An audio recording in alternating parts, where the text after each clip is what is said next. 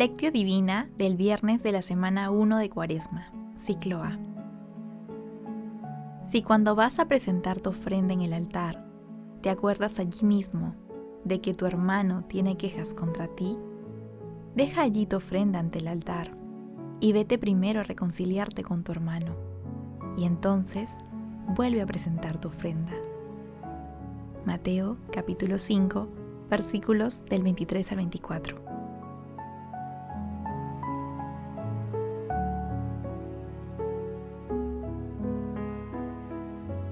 Oración inicial. Santo Espíritu de Dios, amor del Padre y del Hijo, ilumínanos con tus dones para que podamos comprender los tesoros de la sabiduría que Jesús nos quiere revelar en este día. Otórganos la gracia para meditar los misterios de la palabra y revélanos sus más íntimos secretos. Madre Santísima, intercede ante la Santísima Trinidad por nuestra petición. Ave María Purísima, sin pecado concebida.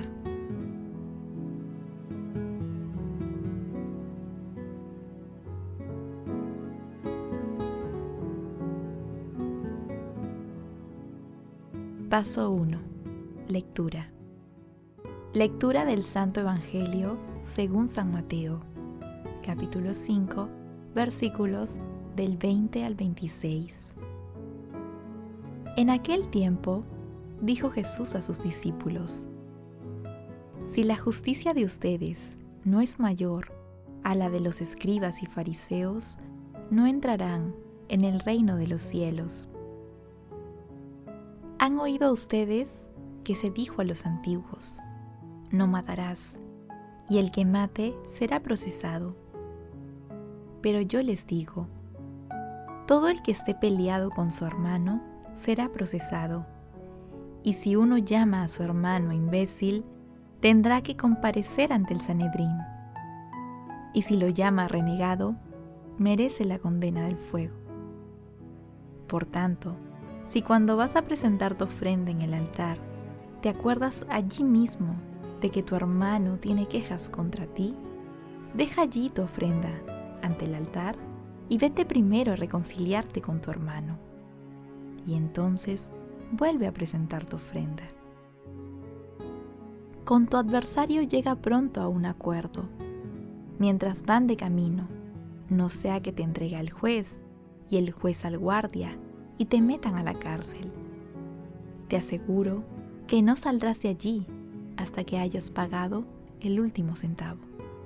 Palabra del Señor.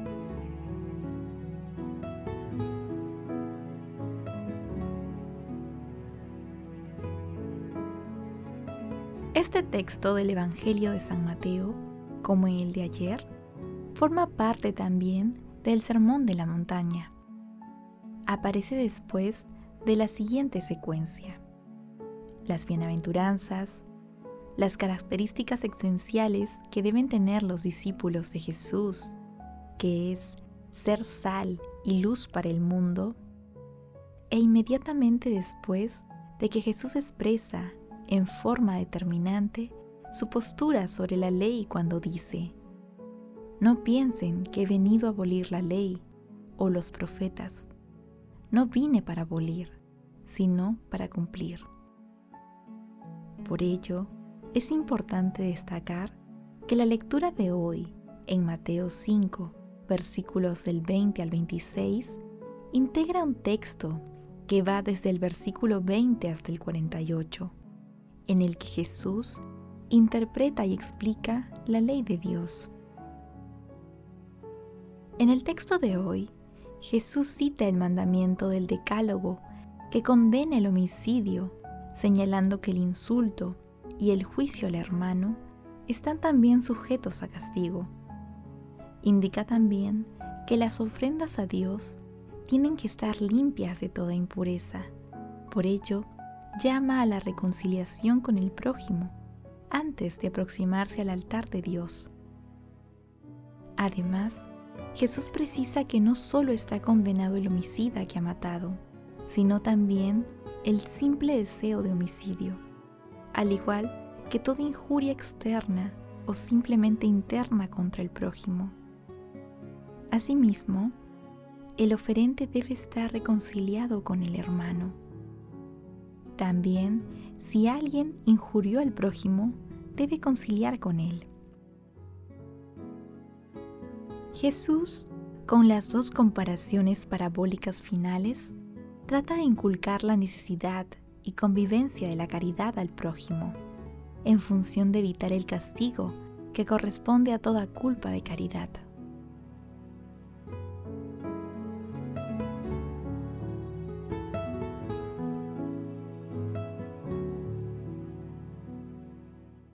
Paso 2. Meditación. Queridos hermanos, ¿cuál es el mensaje que Jesús nos transmite el día de hoy a través de su palabra? Como manifiesta San Hilario, una vez obtenida la paz humana, debemos volver a la divina para pasar de la caridad de los hombres a la de Dios, y por ello sigue, y entonces ven a ofrecer tu ofrenda. En este pasaje evangélico, Jesús nos dirige nuevamente a la esencia de los mandamientos, a los fundamentos de la ley, y lo hace de manera radical, señalando que el camino seguro para llegar a Dios es la reconciliación.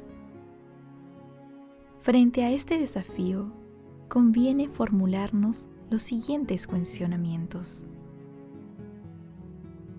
¿Cuáles son los conflictos más frecuentes que ocurren en nuestra familia, en nuestra comunidad, en nuestros equipos de trabajo y en los colectivos a los que pertenecemos?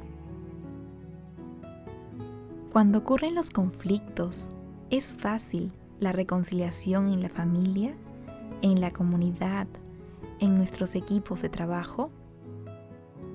¿Por qué es sencilla o difícil la reconciliación? ¿De qué manera la palabra del día de hoy puede ayudarnos a mejorar la relación en nuestras familias, en nuestras comunidades, en nuestros trabajos? ¿Nos reconciliamos con Dios mediante el sacramento de la penitencia? Que las respuestas a estas preguntas nos ayuden a cumplir los mandamientos del amor y fortalezcan nuestras intenciones y acciones para dar testimonio de la misericordia, bondad y providencia de Dios. Jesús nos ama.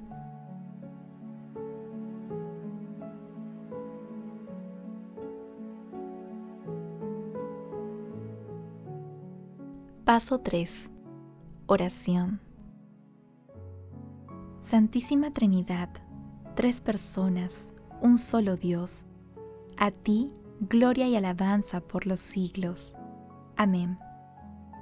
Padre nuestro, que en tu Hijo Jesús nos otorgaste la plenitud y el cumplimiento de todos tus mandamientos de amor, haz que, con la ayuda del Santo Espíritu, podamos ver en cada persona incluso en nuestros enemigos, el rostro misericordioso de Jesús.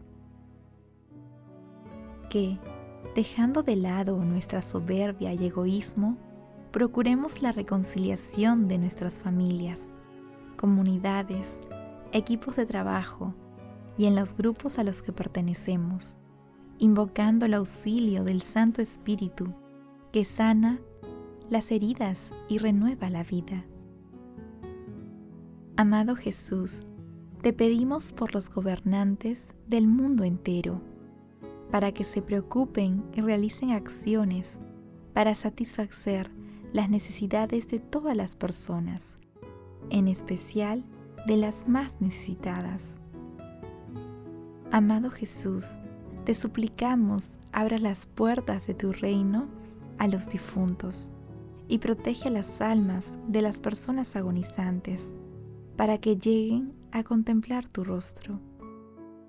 Madre Santísima, bendita tú, elegida desde siempre, para ser santa e irreprochable ante el Señor, por el amor.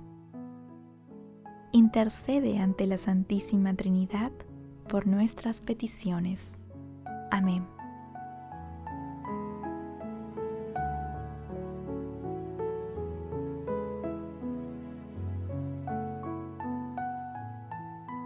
Paso 4. Contemplación y acción. Maravillados, Dios nuestro, por ser aceptados por ti y por estar unidos a ti, deseamos con todas nuestras fuerzas acoger al prójimo fraternalmente. Contemplemos al Señor con la lectura de un escrito de Gregorio de Narek. Son numerosas mis deudas y superan toda cifra. Sin embargo, no son tan sorprendentes como tu misericordia. Múltiples son mis pecados, pero son todavía pequeños comparados con tu perdón. ¿Qué es lo que puede hacer un poco de tiniebla a tu luz divina? ¿Cómo puede una pequeña oscuridad rivalizar con tus rayos? Tú, que eres tan grande. ¿Cómo la concupiscencia de mi frágil cuerpo puede ponerse en la balanza con la pasión de tu cruz? ¿Qué pueden parecer a los ojos de tu bondad, oh Todopoderoso, los pecados de todo el universo? He aquí que son como una burbuja de agua que, por la caída de tu lluvia abundante, desaparece inmediatamente. Eres tú quien da el sol a los malos y a los buenos, y haces llover para los dos indistintamente. Para unos es grande la paz a causa de la espera de la recompensa, pero aquellos que han preferido la tierra, por tu misericordia les perdonas. Tú les das también un remedio de vida con los primeros. Tú esperas siempre que retornen a ti. Dios mío, con el gozo que produce tu amor misericordioso, nos comprometemos el día de hoy a identificar los resentimientos que nos separan de nuestras familias, de nuestros hermanos de comunidad, de nuestros compañeros de trabajo y de otras personas con las que nos hemos enemistado, con el fin de tender los puentes de la reconciliación.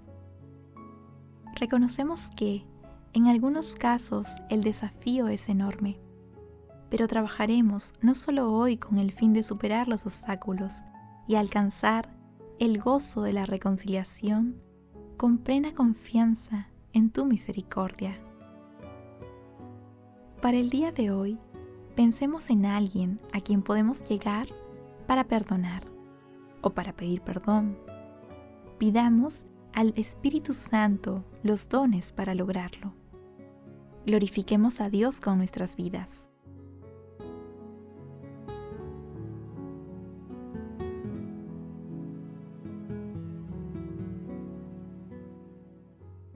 Oración final. Gracias Señor Jesús por tu palabra de vida eterna.